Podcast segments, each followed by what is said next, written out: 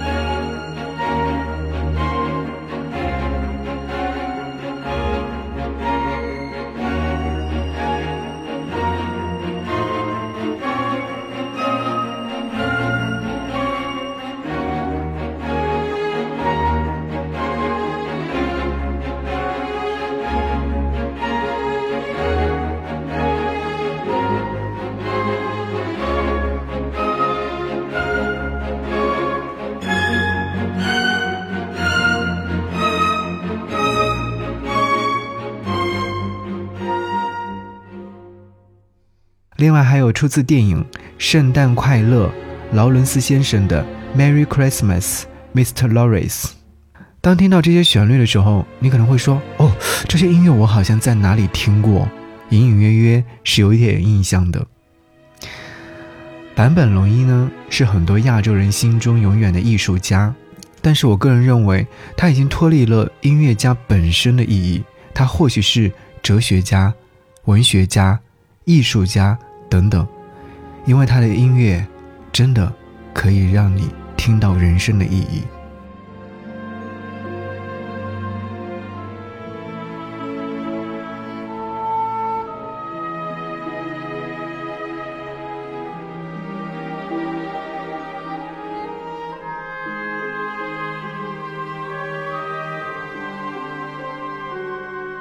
你知道吗？咱们中国歌手，比方说王菲，曾经就把它唱进歌里面。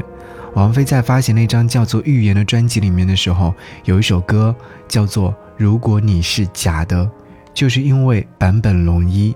在听这首歌曲的时候，你可能有听到歌词说：“如果你是玛丽，是朱莉、查理，还是坂本龙一，会不会有很大关系？”你会以为这只是一个跟玛丽和朱莉、查理一样的芸芸众生。可是，当你听到一首日语歌曲叫做《美貌的清空》时，一定会被震慑，因为那首歌曲就是来自于坂本龙一。再来说另外一位歌神，他有一首歌曲叫做《吻别》，是的，这是来自张学友曾经所演唱的《吻别》那首歌曲。这首歌曲也是和坂本龙一有关。一九九三年，张学友发行专辑《吻别》，里面收了这首歌曲。这首歌曲的作词人叫做殷文琪，他创作这首歌曲的初衷是来自于电影《末代皇帝》。一九八八年的时候，《末代皇帝》获得了第六十届奥斯卡最佳影片、最佳导演、最佳原始音乐等奖项，而获得最佳音乐奖项的是为此片配乐的日本音乐家坂本龙一。殷文琪很崇拜坂本龙一。对其在电影故事情节当中穿插配乐的表现形式很感兴趣，于是呢，殷文琪就想用自己的方式创作有中国特色的电影配乐，然后呢，按自己的音乐理念融入大量的中国传统乐器，做了一首分为四个章节的曲子，也就是《吻别》曲子的前身。九三年。正在宝丽金任职的殷文琪正好为张学友担任制作人，他就把这个当初为电影而创作的配乐重新编曲，最终完成了《吻别》的曲子。经过这样的解读，你是不是对坂本龙一又有了一些新的认识呢？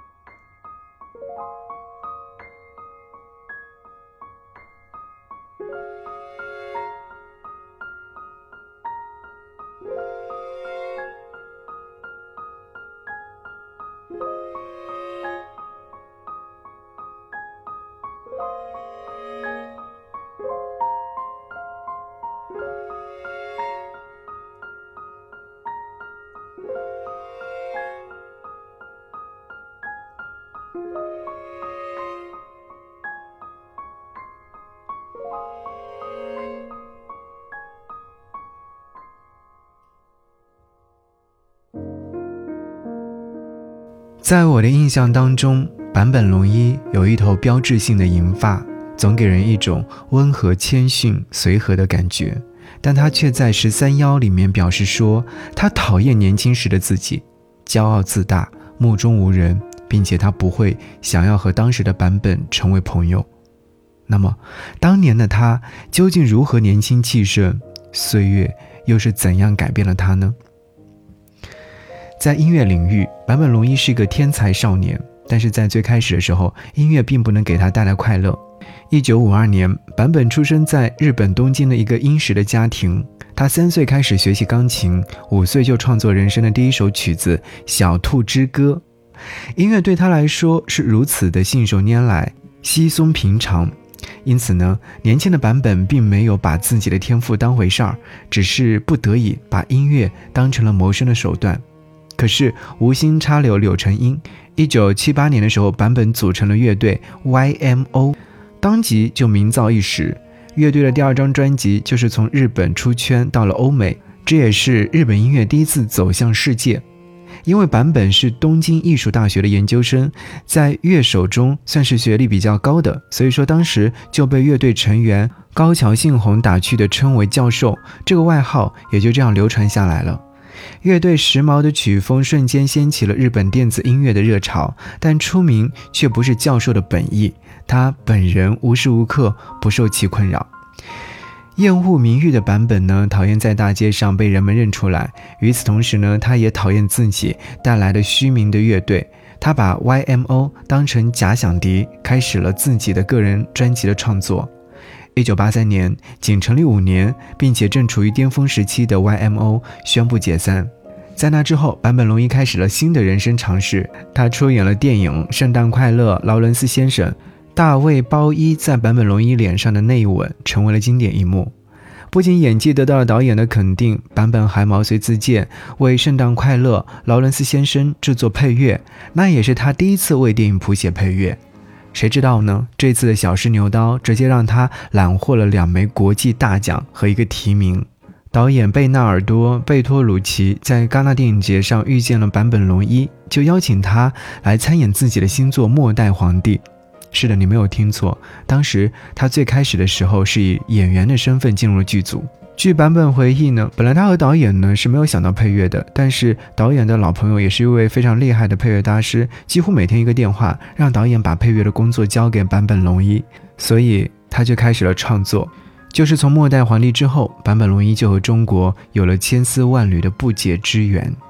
坂本龙一一直对中国喜爱有加，他认为《史记》和《圣经》是一样的，属于许多书籍的集大成所在，有人类的悲喜剧、欲望、成功、智慧、战略、日常生活以及权力争斗，从中可以看见人类的伟大以及愚蠢。他曾经在《坂本龙一是谁》一书当中提到，五年后、十年后。中国一定会成为难以忽视的存在吧？中国人一定不会违背自己的逻辑，不论好坏，他们都会提升国家的整体实力，将中国的逻辑方式推向世界各地。二零一八年十二月的时候，坂本龙一曾经短暂的来了一趟北京。在多年好友张友代的邀请之下，在一间小酒吧里听着一场小型演出。但是演出期间，坂本竟然主动提出要演奏一曲作为回礼。就是在这样的一个不知名的小酒吧里的演出，也成为了无数中国文艺爱好者的意难平啊！明明距离坂本如此之近，却刚好错过见上一面的好机会。二零二一年二月。坂本计划在北京的木木美术馆举行一场名为《坂本龙一观音听石》的展览。在确诊之前，他也一直忙于展览的筹备。但无奈的是，疾病的袭来，只能让展览延后。二零二零年二月底，疫情爆发，坂本受到邀请，在快手为中国观众带来了一场特别的演奏。在这一场演出当中，有一个镜头温暖了无数中国人。坂本龙一使用的乐器上赫然写着“中国武汉制造”。演出结束之后，坂本龙一一直对着镜头真诚地用中文说了句：“大家加油。”如果说你还想更加的去了解坂本龙一，推荐你去看看有一部纪录片叫做《坂本龙一终曲》。在这部纪录片里面，你能看到一个真实且多面的坂本龙一。坂本龙一生前曾发行过近二十张原创专辑，深受全球乐迷喜欢。在过去的几年当中，他一直与癌症做斗争，但是他还是全身心的投入到音乐创作当中，直到最后。虽然早有心理准备，但仍然是太震惊、太悲伤了。